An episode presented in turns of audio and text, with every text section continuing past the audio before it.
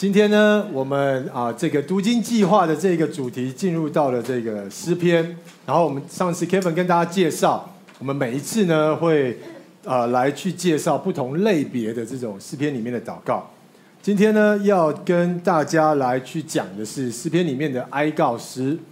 那也有人称这样子的诗叫诉愿诗，就是翻译的问题，就是啊倾倾诉你心中的这些啊痛苦、悲伤。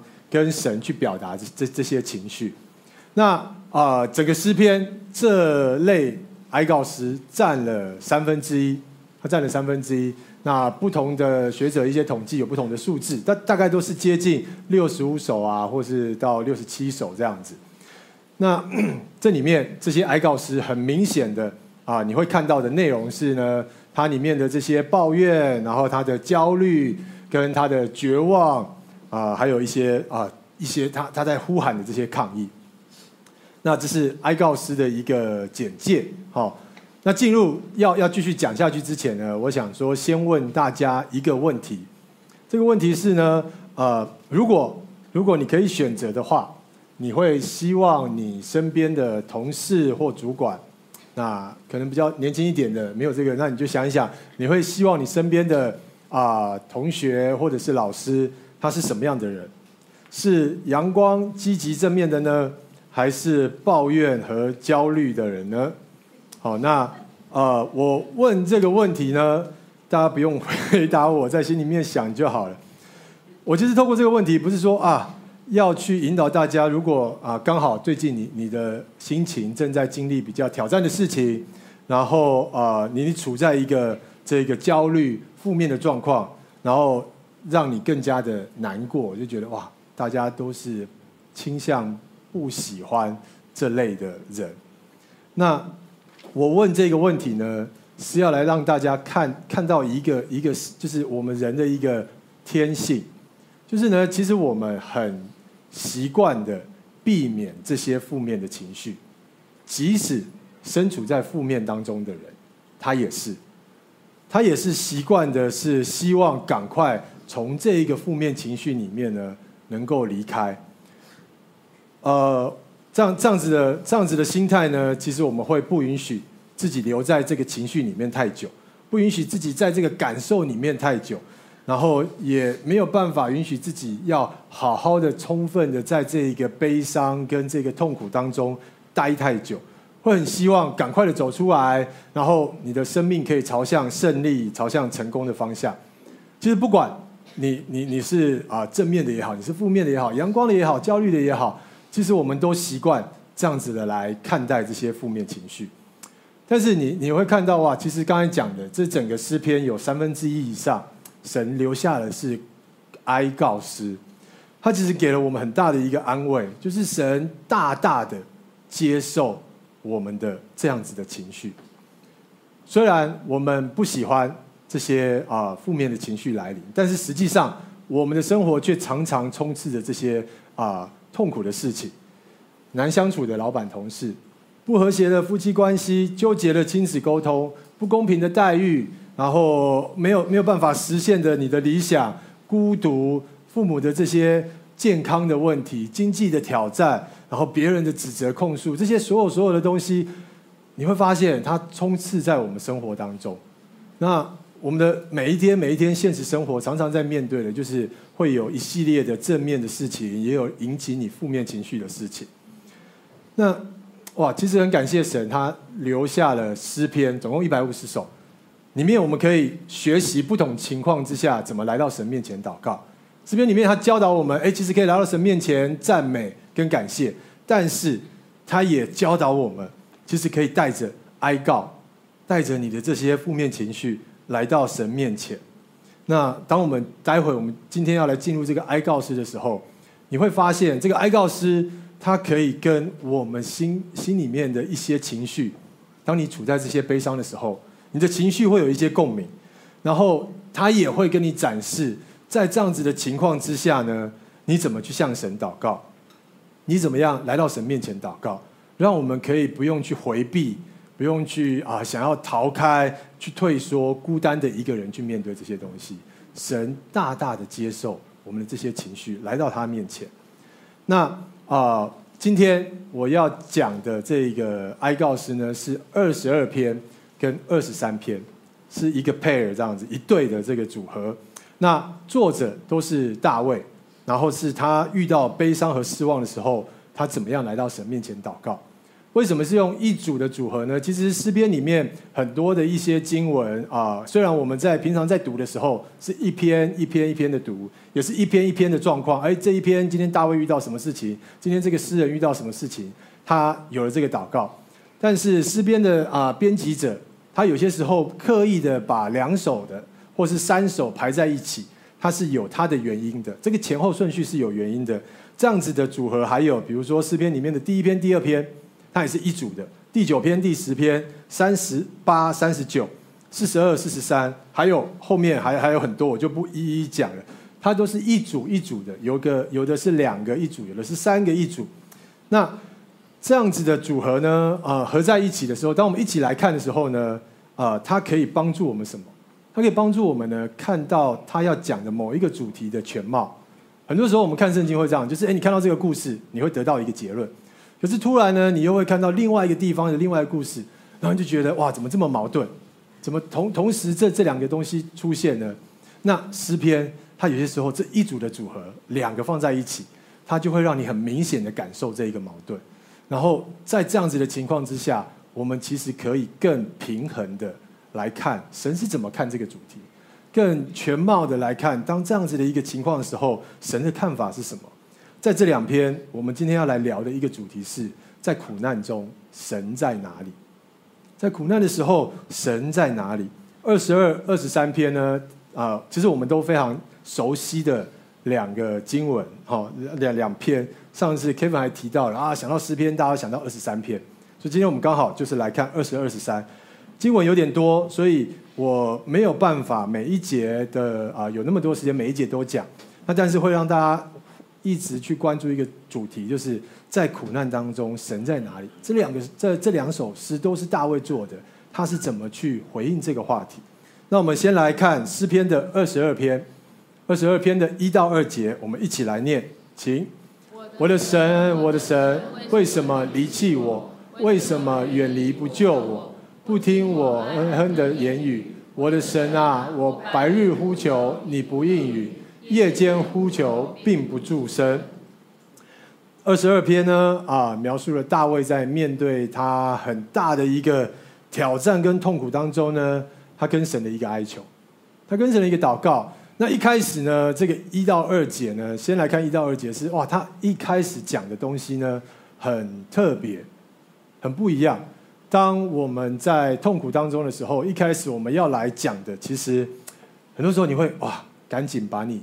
面对到的这些挑战的处境啊、状况，来来来一一的去陈述，但是但是大卫没有，他先讲的是什么？大卫先来去讲的是他对神的感受，他对神的感受，他在这个当中，他跟神的关系里面的不安还有怀疑。其实这个大卫的这样表达，真的会让我们蛮啊，就是吓一跳，就觉得哇，他怎么这么？这么直接的去表达他对神的感受呢？我们如果认识啊更多一点圣经里面去描述大卫他是一个什么样的人的时候，你会知道要这样子说，其实对他而言不是常见的。我们通常会想象什么样的人会直接这样去讲我在关系里面的感受，就是很自我、自我主义、然本位主义的人啊，或者是那种很理所当然的人。他他当然这样子的人很容易就可以讲。哎，我在关系里面我有什么感受？但是你知道大卫他其实不是这样子的，他跟神他其实非常的敬畏神的。那但是他在这里啊、他却在祷告里面，他跟神去表达在这份关系里面的他的一些感受。为什么他会这个样子呢？如果他不是一个理所当然的，他不是一个本位主义的人，那他这么去分享，其实。在他背后是有一个假设，是他怎么看他跟神的关系？他觉得他跟神的关系是很靠近的，平常他跟神是非常的靠近的，所以当苦难发生的时候，当他现在在这个状况的时候，他会觉得哇，他这么靠近的一个关系，他突然感受不到神了，突然觉得很疏远了，所以他对神就有了这样子的呐喊，跟这样子的一个请求，跟神去祷告。那啊、我我再用一个例子来跟大家去啊、分享。我最近呢，跟啊、我的儿子有一个互动，让我对啊、这样子的表达有一些有一些体会。那首先呢，呃，先先声明一下，虽然他年纪很小，但是我还是充分的尊重他。我要今天要分享这件事情之前呢，我有先问他说：“哎，爸爸，今天会讲这件事情哦，你可可以吗？”好，然后他想了一下，后来是说可以这样子。对，那当然你们 campus 人就讲啊，他他太傻，他根本不知道是什么。等到等到年纪大一点都不会答应的这样子。但是我还是要还是要尊尊重我的小孩，这样还是要问这样。那呃，这怎么说呢？其实我我们的互动里面呢，当然我最主要分享是我自己的一些学习啦。我们的互动里面呢，呃。常常会因为他的情绪太多，然后我处理他的情绪之后呢，然后那个模式就是我没耐性，没耐性之后呢，我就会大声动怒这样子。那这这就是一个会有的一个模式在我们的关系里面。有一次呢，啊、一样，我在处理他的情绪，因为一些事情，他他有一些这个难受，那实在处理太久了，就啊、对我来讲。我觉得处处理太久了，说不通这样子，我有点受不了这样子，然后我就很大声说：“你到底还要哭多久这样子？”因为我我觉得这是一个很小的事情这样子。那他一直哭，我真的有有一点有有一点受不了。那当然一这只大声其实就就是我的问题了，因为再怎么样，这一个我我也用了一个怒气的方式来对待他，所以呃。他也他也跟我表达我我怎么用大就是这样子声音来跟他讲话，然后我也跟他道歉，然后呢，事情并没有因为我的道歉就就结束了，他还是继续的觉得很委屈，为什么呢？那这实在在这个当下，我都觉得我该反省的、该道歉的我也道歉了，为为什么你还要这么的委屈还要哭呢？然后呢，在当下真的呃理理智线真的快快断了。然后，尤其是他跟我表达说，因为我没有安慰他。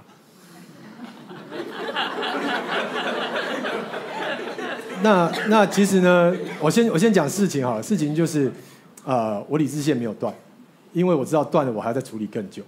然后隔天是我们的这一个呃这个感恩节的 retreat，还有好多的还有好多的事需要处理。我希望他赶快睡觉，然后我就有时间来专心的处理那些事情。所以我知道我不能理智线断掉，我要忍下来这样子。然后我们就做做了这样子一个沟通，然后最后睡前也好好的去祷告，跟神祷告说：“哎，其实呃，这这也算是一个好的好的 ending。我们不是带着彼此的不爽跟怒气在睡觉这样子。那也跟神祷告，哎，其实呃能能够有这样子的一个带领。但是呃，其实结束之后，呃，他的一些表达让我想蛮多的，是。呃，他为什么会说我我怎么没有安慰他？原因是因为在我们过去的经验里面，当我很大声的时候吓到他的时候，啊、我是会我是会来安慰他的，所以他他其实是有根有据的。然后再来呢，呃，他其实是我也想很多的是，其实他很有安全感的，来表现他的脆弱跟表达他的需要，这呃。其实是是我已经很陌生的事情了，因为我觉得哇，其实他他他可以他可以这么的有安全感，所以就好像我一开始开头讲的，其实很多时候其实我们是很很不喜欢、很想避免这些负面情绪的。我自己就是在这一个环境，在这个刚刚这个互动当中，我就是一个一直很想要赶快让负面情绪过去的一个人。那。所以你你就会看到哇，当当我用这个例子是想来跟大家去说明是，当你在一个关系，你有那一个安全感的时候，其实你你是可以在你在意的这个关系面前展示你的脆弱的，来去表达你对这关系的一些看法的。所以大卫啊、他在他这一个苦难当中，他先先想要来跟神聊的是这一件事情。哦，神啊，我们平常这么好。然后呢，呃，我我怎么感受不到你呢？而且大卫讲得很仔细哦，就是呃，我白天也找你哦。如果你白天很忙的话，那没关系，我晚上也有找你哦。那我白天找你，晚上也找你，就是你怎么都找不到你，那就是你的问题了。你你怎么你怎么离开我的呢？你你就看到哇，其实啊。大卫他跟神的关系是这么的靠近，他这样子的去表达，他觉得哇，神你离开我，他去表达他的在关系里面的那个很软弱的那个部分。他说哇，为什么为什么这些时刻我很很需要的时候，我感受不到你来拯救我呢？即使在这样子的一个情况之下，他大卫还是来到神的面前去祷告。其实他已经感受上是觉得被被离弃，他还是选择了来到神的面前去祷告。所以，当我们今天来来看这个哀告诗的时候，你会发现很多，特别是大卫的这个跟神的关系里面，他跟我们去去讲一件事情。当神留下这些诗篇的时候，特别是这样子对他表达感受的话语，他都留下来。他让我们可以很有很很有一个信心去相信，向神去倾诉我们的痛苦。是安全的，是有益处的。当我们啊、呃、面临生活中的这些巨大的困难挑战的时候，然后我们的精疲力尽啊、不知所措啊，其实通常时候我们都会想办法来面对。我们一定会想办法，我们会去找人聊，或者是自己安静一下。但是，当我们看到哀告这些哀告诗的时候，我们其实可以向这些诗人学习，是可以来到神的面前。去倾诉这些痛苦，这是安全的，这是有益处的。那我们每每看到哀告诗的时候，就会看到哇，这每一个每一个来到神面前去表达的，到他最后的整个整一个都会有一些翻转跟这个改变。那我们先后面的东西慢慢慢来说。我们先来看，当一到二节讲完了之后呢，二十二篇后面一直到十八节，大卫很仔细的去把他心里的痛苦。身上的折磨、敌人的轻视、攻击，还有这些苦难，都讲得非常清楚。其实我们不容易这样子，就是当特别是我啊，特特别是我这么逃避这些这些情绪的话，都会很希望很简短的带过去就就好了。但我大卫非常的仔细，他把他所面对的还分不同类别的事情，对他而言痛苦的事情，都跟神去表达这些东西。这也让我们去想，其实我们真的来到神面前的祷告的时候，真的不用想好你该怎么样的内容，神可以接受。很多时候我们可能会想说，我们要怎么润色我们的祷告，怎么样可以包，就是想一想该怎么讲。但是不用，其实我们不需要拐弯抹角，因为我们要祷告的这位神，他都知道。他都知道我们在经历的事情，而是他渴望我们来跟他互动，可以像小孩一样，对着一份关系有期待，而且对着一份关系是渴望靠近的。我们可以把我们内心里面的这些感受、痛苦，来到这一位都已经知道的这位神面前，跟他表达。那刚才说了，哀告诗的这个很特别的地方是，到了后面会有一些转变。我们实际上，我们的生活里面，在遇到痛苦的时候，祷告可能不容易那么快的体会到那个转折。那怎么办？就是继续祷告。我们要像大卫一样，大卫的祷告呢，他不是讲完就算，他不是把话丢出来就算，他是期待神要给他回应的，所以他会一直祷告，他在等神要给他回应。所以你会看到哇，其实，在这些哀告诗里面，那个转折就是他体会到了，他发现了，他找到了那个神给他的回应是什么。当然，他浓缩在一个诗篇，可能这个已经是他花了好久的时间，每天祷告里面最后的一些体会。所以我鼓励弟兄姐妹，当我们在这样子的情况之下，你觉得还没等候到的话，那我们就是继续的祷告，持续的讲，这一位神一定会回应我们。而我们来看。在这首诗里面的这一个转折是在十九节到二十一节。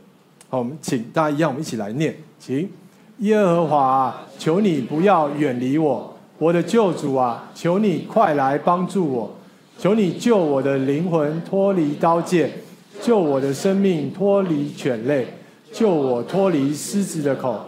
你已经应允我，使我脱离野牛的脚。啊、在在这里，在这里有一个转折。这个这个转折呢，在十九节里面，大卫开始对神的称呼用了一个不一样的称呼了。他称啊耶和华。以色列有很多对于啊神有不同的称呼，每一个称呼都是去表达神是一个什么样属性的神。那啊，在大卫这里，当他去表达耶和华的时候，他抓住了一个啊。一一一个很很真理，他抓住了跟神神是一个怎么样的神？耶和华在表达的是神是一个立约的神，神是一个立约的神，所以呢，这样子的约，神是会去祝福在这个立约的关系里面立约的人。神保证跟这样子立约的人是有关系的，而且他不会改变，他所立的约他不会改变，而且他会遵守他的约。所以当大卫他去啊。抓住了这么一个点，哇！神他去想到了，他去明白了，神是一个立约的神的时候，他开始有一些转折。每一篇每一篇的哀告诗里面，我们都会看到神他的介入的方式。大部分大部分神介入的方式，很呃，大部分都不是展示他的能力。怎么说？他不是展示他的能力，把这些状况给处理掉了，这些困难挑战给没了。不是他介入的方式是什么呢？是他积极的表达他是什么样的一位神，他表达他的属性，让那些来去他面前去祷告的人看见。很多的哀告诗里面，你会看到神的介入方式，就是那一个祷告的人突然明白认识到了，哇，神是一位这样子的神。在这里，大卫抓住了，神是一位立约的神，他是。他从啊、神的话语里面去认识，他从神怎么样对于过去带领这个以色列人的这个历史里面去认识，他从他跟神的过去的关系里面，他曾经的经历的事情里面，神怎么样去拯救他，他去认识这位神，所以他开始称神是耶和华，而到十、呃、到二十一节的时候，他说：“神啊，你已经应允了我。”很特别。神已经应允了我。其实呢，这一个事情呢，不是说，哎，他的困难已经不见了。当然，因为我们都看中文，那如果看原来的这个语言的话，希伯来文的话，它的时态会是比较清楚的。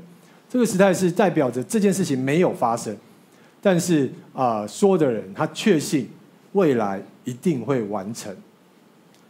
不是大卫的敌人已经被神给解决掉了，没有。不是不是敌人已经被打败了，这些敌人都还在，但是大卫非常的确定他会被神给拯救。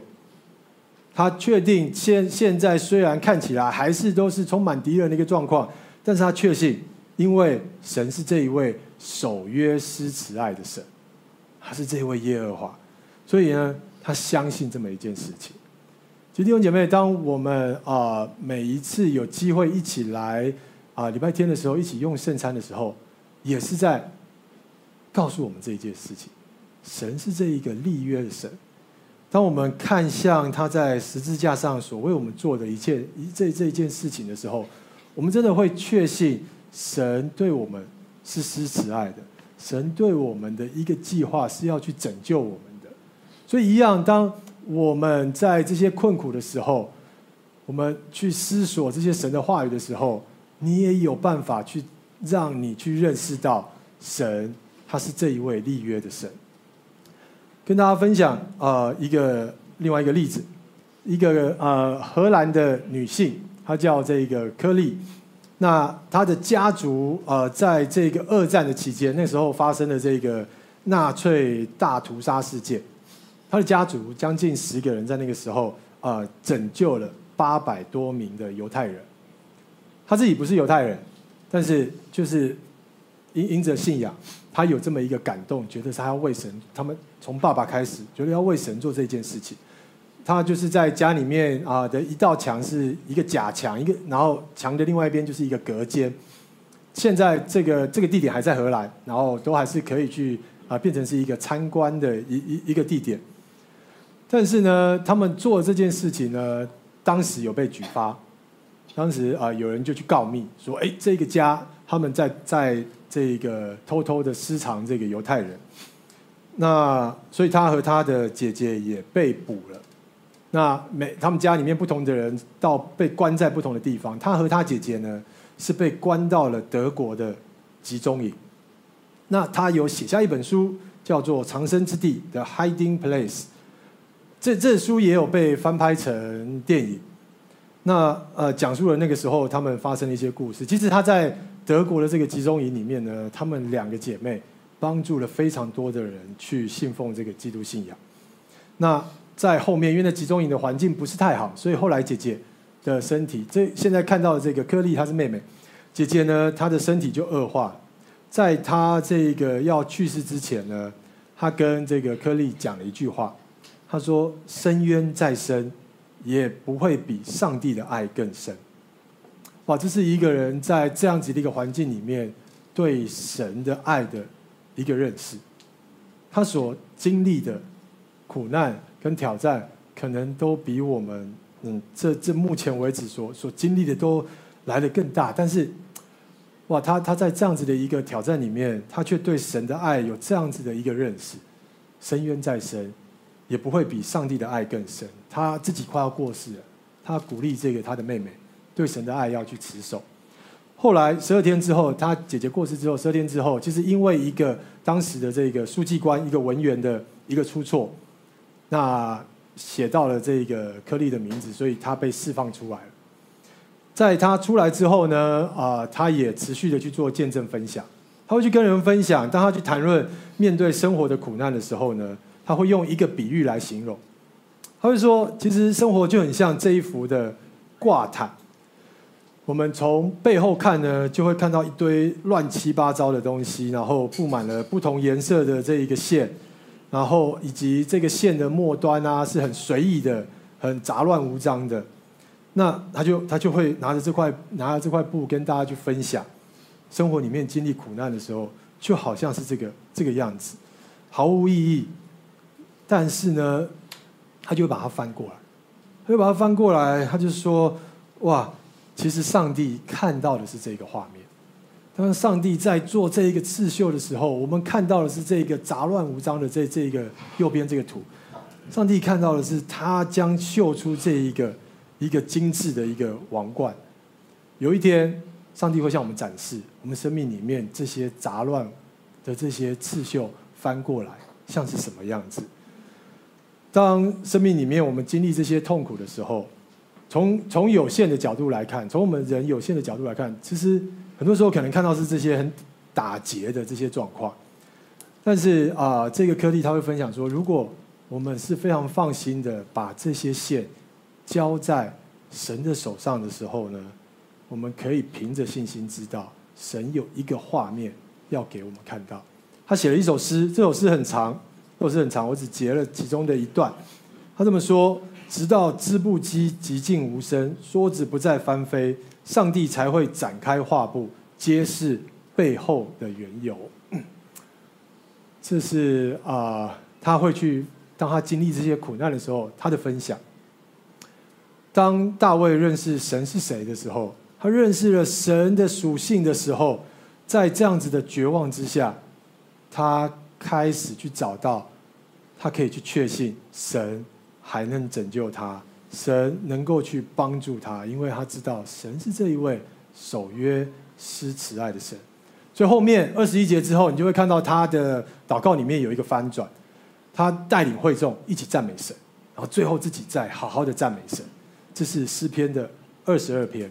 当苦难的时候，他先对神发出：“神啊，你怎么不在我身边了呢？”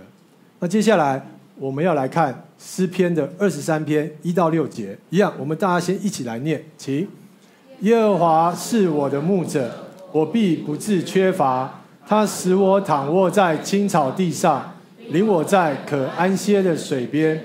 他使我的灵魂苏醒。为自己的名引导我走义路，我虽然行过死荫的幽谷，也不怕遭害，因为你与我同在。你的杖、你的肝都安慰我。在我敌人面前，你为我摆设宴席，你用油膏了我的头，使我的福杯满意。我一生一世必有恩惠慈爱随着我，我且要住在耶和华的殿中，直到永远。哇，到了二十三篇，一样啊、大卫他去形容他跟神的关系，完完全全的不一样。他去形容他跟神是这么的靠近。那是是因为二十三篇里面这些困难消失了吗？其实没有。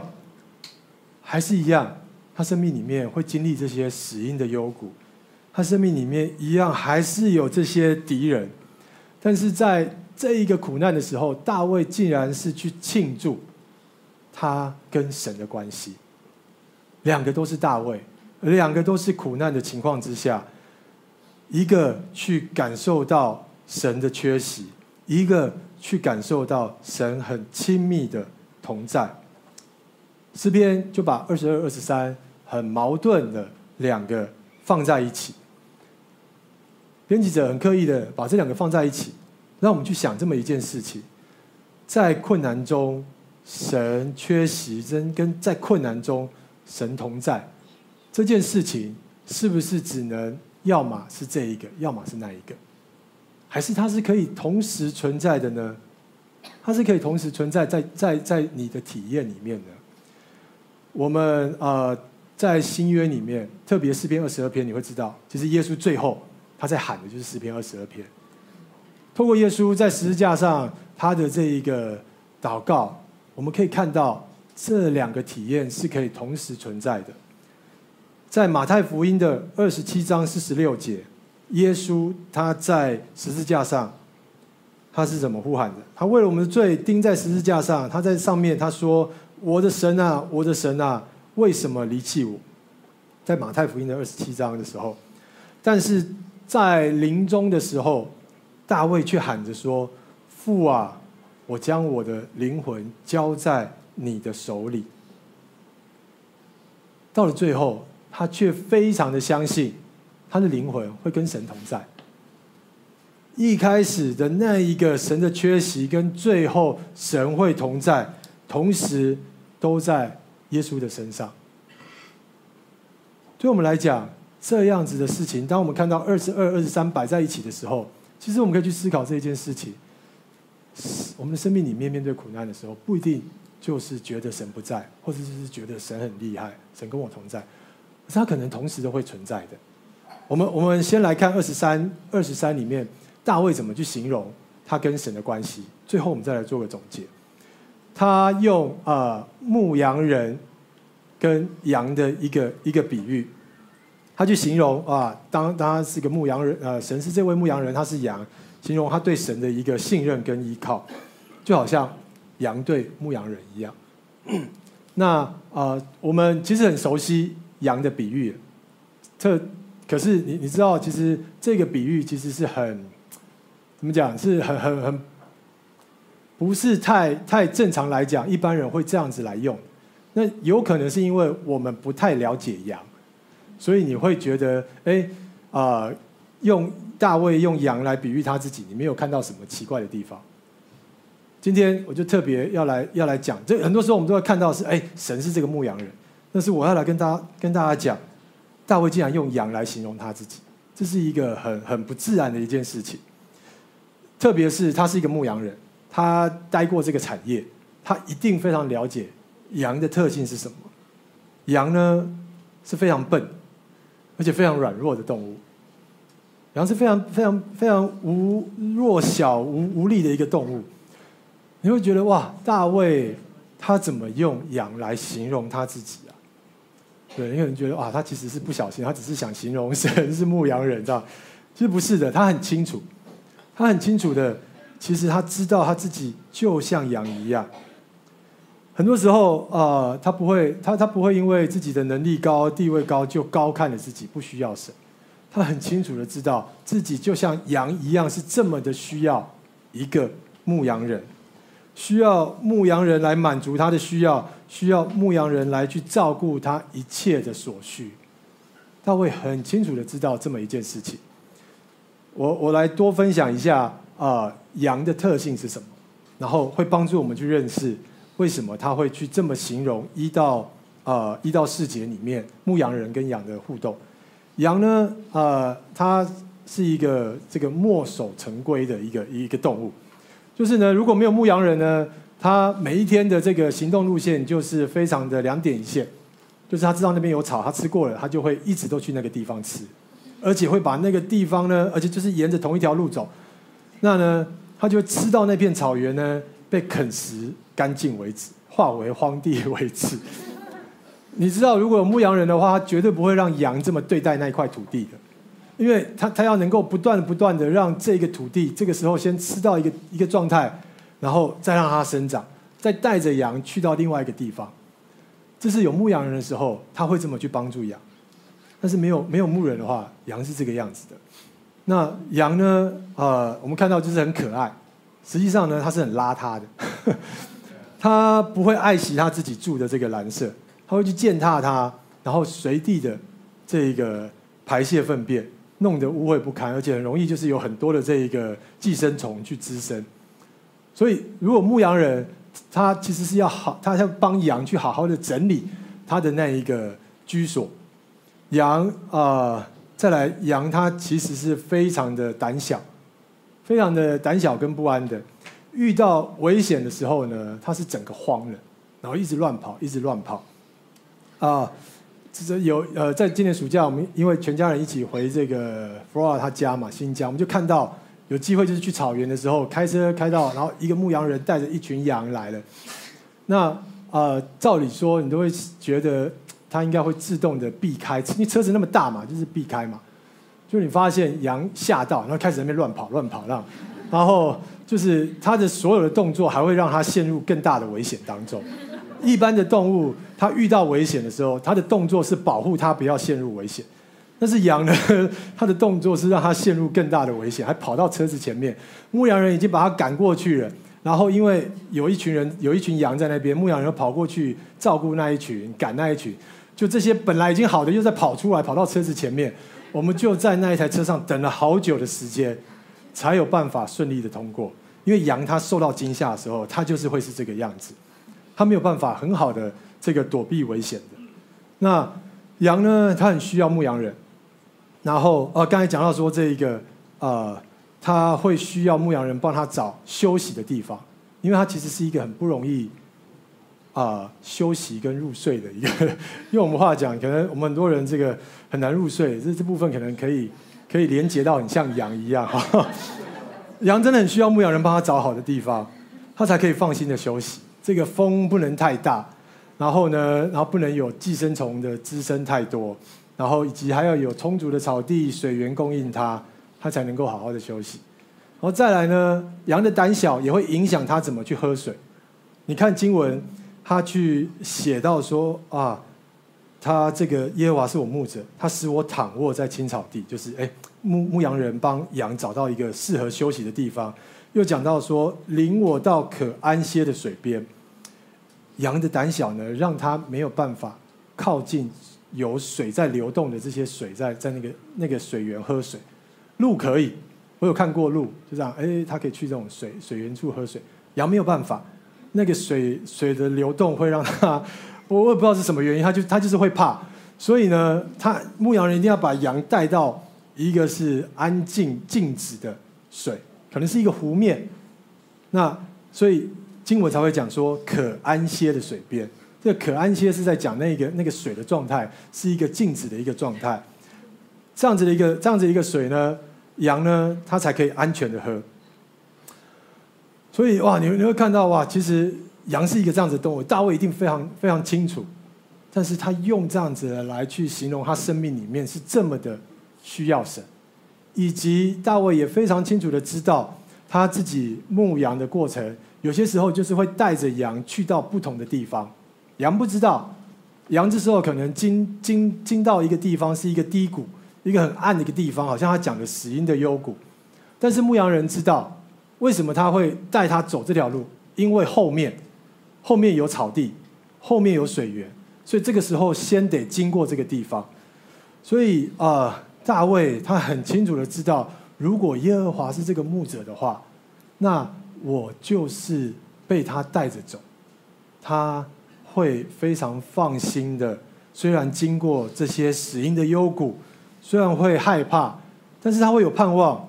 他知道，他面对这些挑战的时候，他不用变得很强壮，他不需要像狮子，他不需要像那些很很强壮的动物。他需要的是什么？他需要的是信任跟依靠牧羊人。当面对苦难跟挑战的时候，大卫找到了一个这样子的信心。这位神是他的牧羊人。他可以因着信靠而放下他的忧虑，这是啊，大卫他在苦难当中，他去体会到神的带领。很二十二章哦，一个很大的差别。他讲了二十二章的时候，他讲了很多他这些很危险的状况，但是二十三章他就讲了很多，虽然有危险，但是他可以很安心的躺卧，他可以有水喝，有这个草可以吃。然后接下来呢，他又继续用一个呃换成另外一种比喻来形容。他形容呢，神是这一个慷慨祝福的主人，而自己是客人。这个比喻也很呃，也也也就是不是我们正常人会这么想的。当你想想看，你我们会觉得对，没错，神是一个慷慨的主人。当你去形容神是一个慷慨的主人的时候，很多时候我们会想到的是，那我就是那一个仆人。好好的来这个做一个忠心的服侍者，但大卫不是哎，他既然说他自己是这一个被款待跟邀请的客人，我们呃有有多少的关系，我们敢这么说？直接走到他家，然后就会说哇，这个弟兄姐妹他是一个慷慨的主人，而我是这个 被你慷慨款待的一个客人。他就是跟神的关系有一个这样子的信心，他知道神是这一个好客、非常这一个愿意去款待跟祝福的神。那呃，他在这里形容说：“哇，神会为他摆设一个宴席。”其实英文就是 table，摆一桌。那当然，在他们的文化里面，当桌子摆出来的时候，就是款待的时候。那甚至这一个呃桌子，它有一个意思，就是也是一个保护的时候。他保护他呢，就是远离外在的一些危险。当他来到这个桌子，他是可以放心的吃饭的。他是这位神是会供应这一餐所有的需要给他的。但这一个特别的地方是，大卫说这一个主人很特别。他款待他的方式呢，竟然是在敌人面前。很多时候我们可能会希望啊。可以把我带开吗？去到一个比较好的地方，比较这一个能够能够能够有特别设计感的一个餐厅，能够不受打扰的一个环境，我坐下来，我们两个人来好好的花时间。但是他说这位神，竟然就是在敌人的面前，旁边可能都还在经历着这些挑战的时刻，他就说：“来，我们就是来这个时候，我们就是来好好的建立关系。”我让你看到我很在乎你，就在这一个时刻，有一个呃，这个圣经注释师注释书的一个学者，他哇，其实他写了六十六卷书，他都写了注释。他对这一段经文呢，写了一个评论。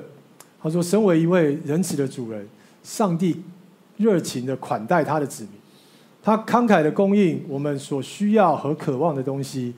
他这样子做。”不是透过我们，不是透过将我们从这个敌人面前移开，而是透过这些敌人的存在。这一些啊、敌人存在的时刻，神要让我们看到，当你面对这些挑战的时刻，也是他要供应你的时刻。当你面对这些挑战的时刻，也是你可以去发现神的供应的一个时刻。他要保护你，他要喂饱你，甚至他要祝福你。这个祝福大到这个都已经满了那个杯子。我们啊、真的在哀告诗里面，我们会看到诗人最后得了医治。很多时候，那个医治呢，最大最大的那个医治，是他去找到了，他去体验到、体会到了神的爱跟恩典。这一个恩典在这个时候对大卫而言，哇，神你是这样子对我，而且这个恩典超过他所想象的，满了出来到这一个杯子。最后大卫就说，在他一生之中所有的日子，不论是邪恶的日子、美好的日子、痛苦的日子、欢乐的日子，良善的上帝一定会供应他所有的一切，而他，他渴望的就是他要永远的跟神在一起。他也知道神是那一个永远与我们同在，永远会祝福我们，永远保护我们，永远会供应我们。这是大卫的那一个宣告，他跟神的关系，他跟神的交通完完全全的不受阻碍。这是二十三章的这个一到六节，所以哇，我们来看这两个摆在一起，这两个啊、呃、体验对大卫来大对大卫来讲都是很真实的。其实啊，诗、篇这个编辑者把这两篇放在一起的时候，他也鼓励我们去思考一件事情：生活中悲伤跟希望是不是可以同时存在的？